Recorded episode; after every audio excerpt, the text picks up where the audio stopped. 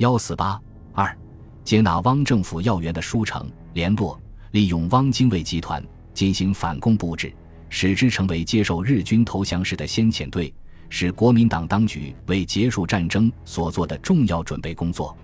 长期以来，国民党主力部队绝大部分都布置在大西南、大西北。华北敌后及长江中下游沦陷区都落入中共领导的八路军、新四军战略包围之下。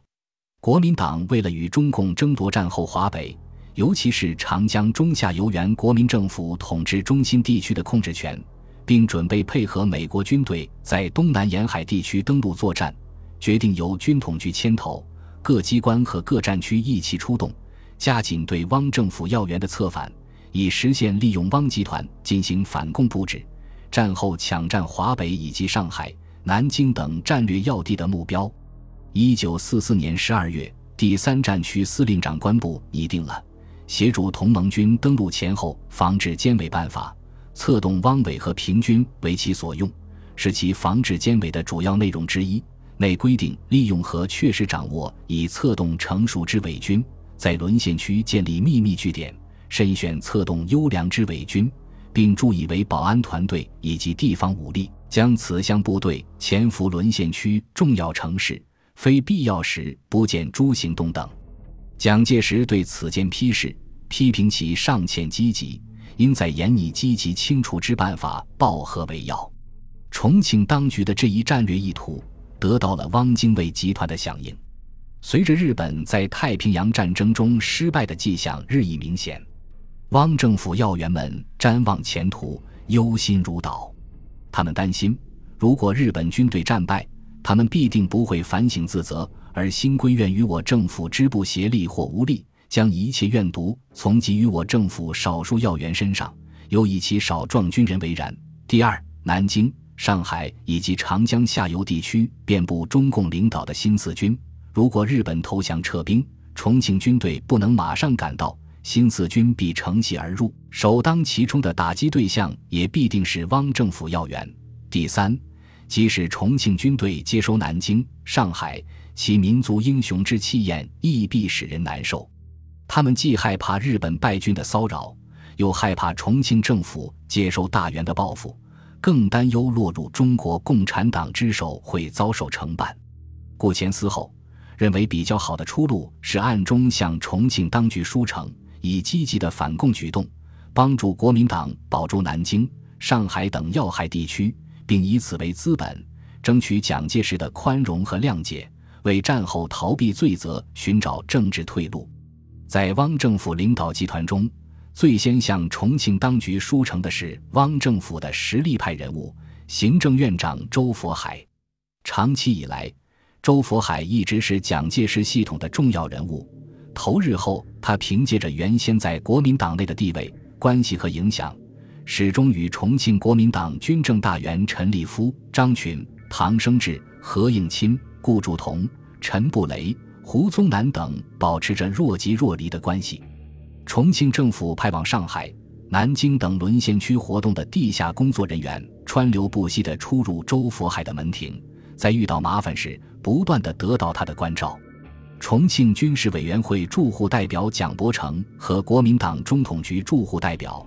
国民党中央组织部副部长吴开先都与周佛海有直接的联系，在被日宪兵逮捕后，都因周的疏通庇护而免遭遇难。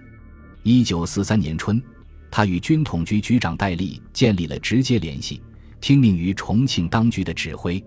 周佛海母亲去世时，戴笠披麻戴孝带周尽孝。关系非同一般。重庆当局通过秘密电台不断指示周佛海，要他对于共产党在此间情形时予通知，并要他在战争结束的过渡时期负责保全东南富庶之区。汪政府代主席陈公博在汪政府要员向重庆当局的书城热潮中也不甘落后，但他与周佛海不同，在长期的政治生涯中曾主编《革命评论》。组织改组派，策动护党救国运动，参与军事倒蒋等，一直是蒋介石在政治上的反对派。他向重庆当局的书城，比起周佛海来要困难得多，但他也费尽心机，通过各种途径向重庆政府平送秋波。早在1942年下半年，陈公博已与重庆军统局建立了两座秘密电台联系，重新为蒋介石的反共政策效力。1944年3月，汪精卫赴日医疗后，陈公博负起了指挥汪政府军事的全面责任。他发现数十万和平救国军所处的军事态势十分不利。长期以来，由于日本占领军害怕和平救国军的过于集中驻扎会妨碍其殖民统治，一直实行分而治之的方针。和平救国军被分割在陇海路以北、商丘以东的山东和河南北部、长江以北、陇海路以南的皖北和苏北地区、长江以南的安徽、江苏。浙江地区以及湖北、广东地区，不仅彼此的防务不相衔接，而且分别属于日本华北、华中、华南派遣军控制和指挥。更重要的是，他们分别处在八路军和新四军的战略包围之中，没有一个部队不给共产党包围。陈公博在接受重庆方面的反共指令后，深恐分散各地的和平救国军会轻而易举地被八路军。新四军各个歼灭，又感到长江以南地区兵力薄弱，不足以对付中共领导的抗日武装的进攻威胁。为了确保在战争结束时，原国民党统治中心上海、南京及其周围地区不落入共产党之手，决定利用日本政府推行对华新政策的机会，不断向日本占领军当局进行交涉，实行和平救国军的军事布局大调整。陈公博经过缜密考虑，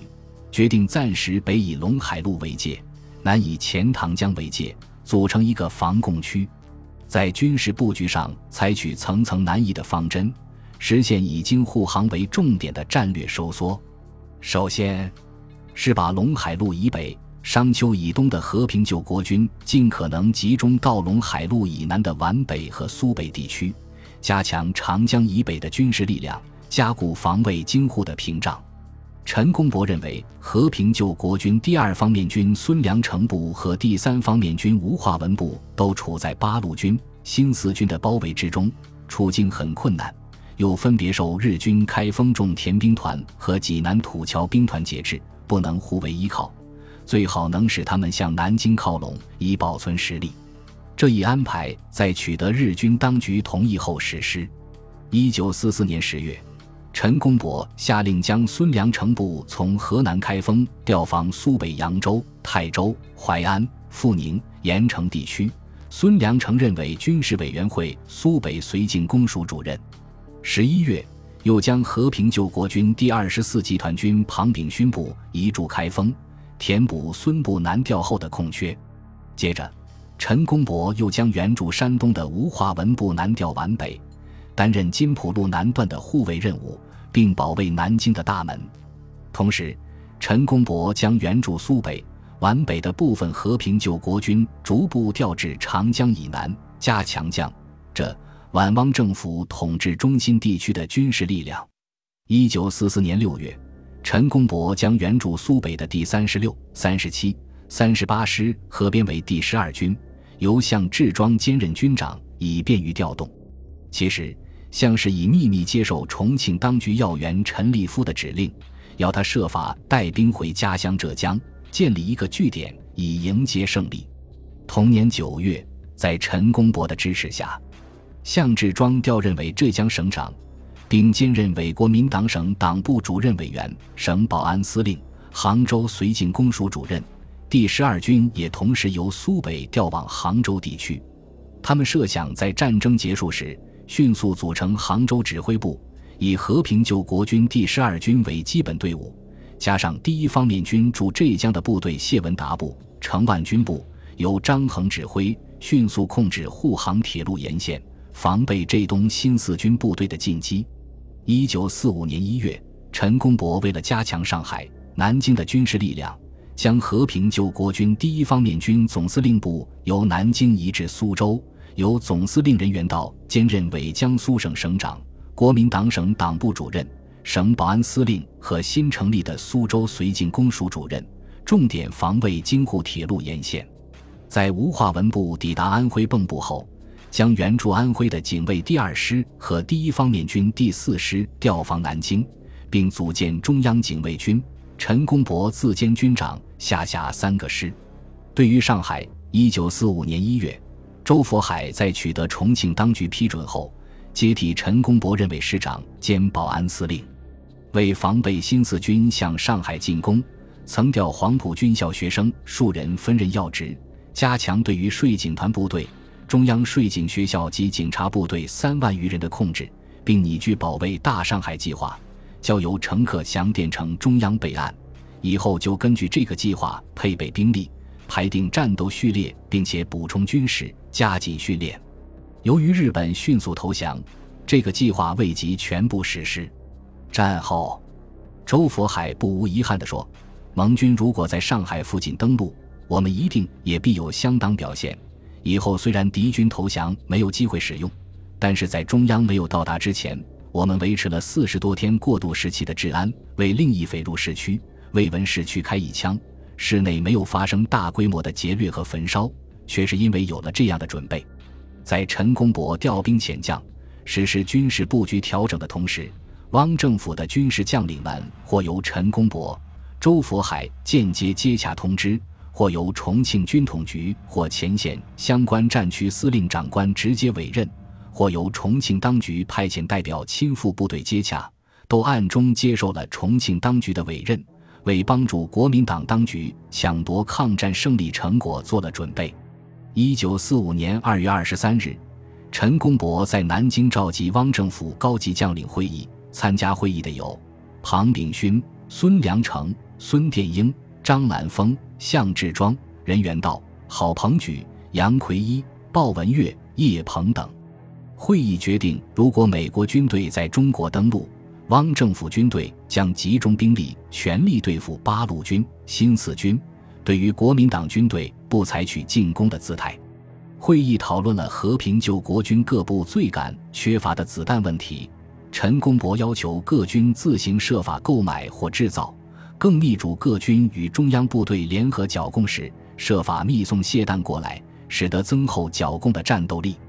八月十五日，日本政府宣布无条件投降，汪政府也随之烟消云散。以上海、南京为中心的东南沿海地区的日本侵略者，原已在中共领导的抗日武装的战略包围之下。日本投降后，中共领导的人民武装迅速发动战略大反攻。中共中央已任命了各大中城市的市长，准备解放上海、南京以及整个东南沿海地区。然而，由于美国对于国民党政权的支持，出动空军帮助运送国民党军队迅速进入东南战略要地，并利用日伪军队作为卫戍部队，抵御人民军队的进攻，致使中共的战略意图未能如期实现。显然。数十万汪伪军队于一夜之间成为重庆国民党的先遣队，抵抗中共领导的人民军队对于日伪的受降活动是其中一个重要的原因。本集播放完毕，感谢您的收听，喜欢请订阅加关注，主页有更多精彩内容。